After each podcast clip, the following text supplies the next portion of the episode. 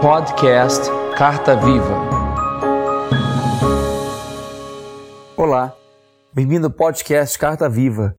Eu sou o pastor Alan Cajueiro e declaro sobre sua vida a graça e a paz do Senhor Jesus.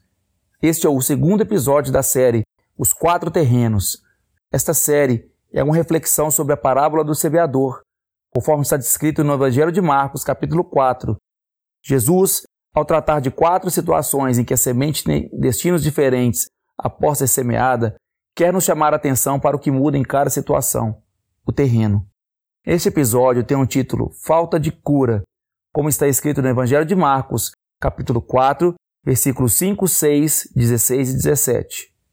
Parte dela caiu em terreno pedregoso, onde não havia muita terra, e logo brotou, porque a terra não era profunda. Mas quando saiu o sol as plantas se queimaram e secaram, porque não tinham raiz. Outras, como a semente lançada em terreno pedregoso, ouvem a palavra e logo a recebem com alegria. Todavia, visto que não têm raiz em si mesmas, permanecem por pouco tempo.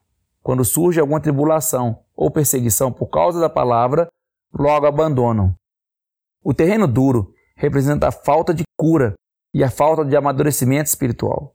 O texto diz que essa pessoa não tem raiz em si mesma.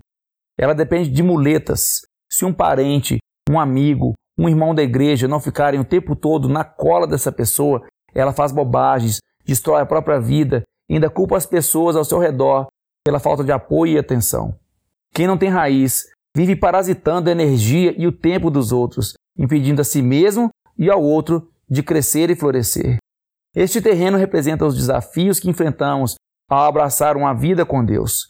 Existe uma alegria em receber a palavra de Deus. Ela brota logo. A pessoa ouve a palavra e se emociona, mas na realidade o seu coração é duro, porque a palavra toca sua alma, mas não consegue penetrar o suficiente para mudar o espírito. A dureza do coração é o único limitador para que a palavra de Deus opere em nós. Assim como a semente abre espaço na terra, nossos valores têm que ceder. A falta de perdão, o orgulho, ressecam a terra do nosso coração.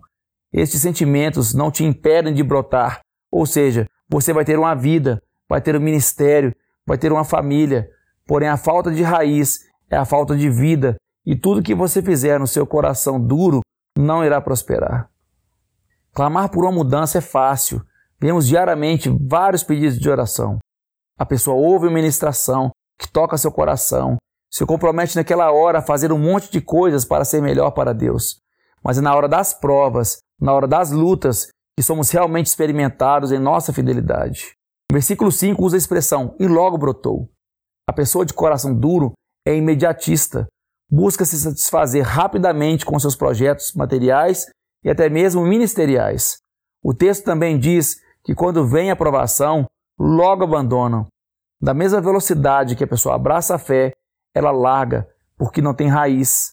Tem um resultado às vezes rápido, mas não consegue assumir com Deus um compromisso de longo prazo e deixa tudo para trás.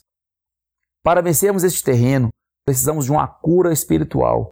Não estou aqui para propor nenhuma solução mística, mas para dizer que o nosso Deus é o Jeová Rafá, o Deus que cura.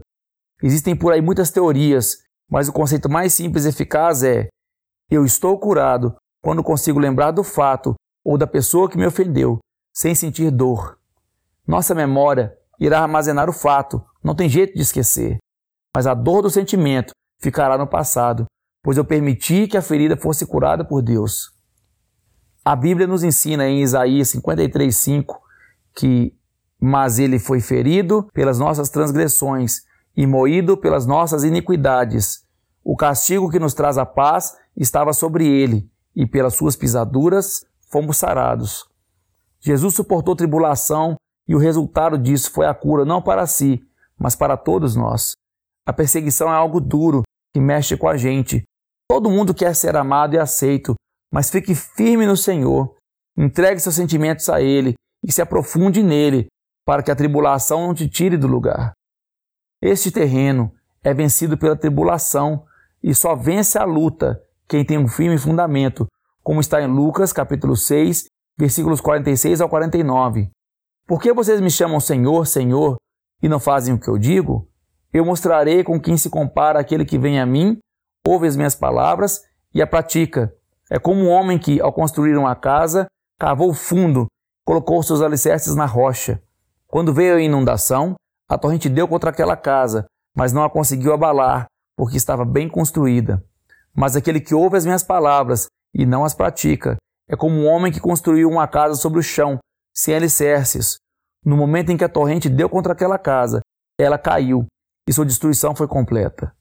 A diferença entre as duas casas não é o lugar onde foram construídas, mas o quão fundo se cavou para colocar os alicerces.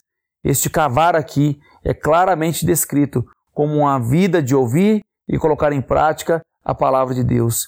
Essa é a mesma referência que Jesus usa nessa parábola: cavar fundo, ter raízes profundas. Que possamos mergulhar em Deus e Sua palavra e assumir o compromisso de longo prazo, e assim estarmos prontos e preparados para vencer com Ele qualquer tribulação. Que Deus abençoe sua vida com esta palavra. E se Deus quiser, até o próximo episódio.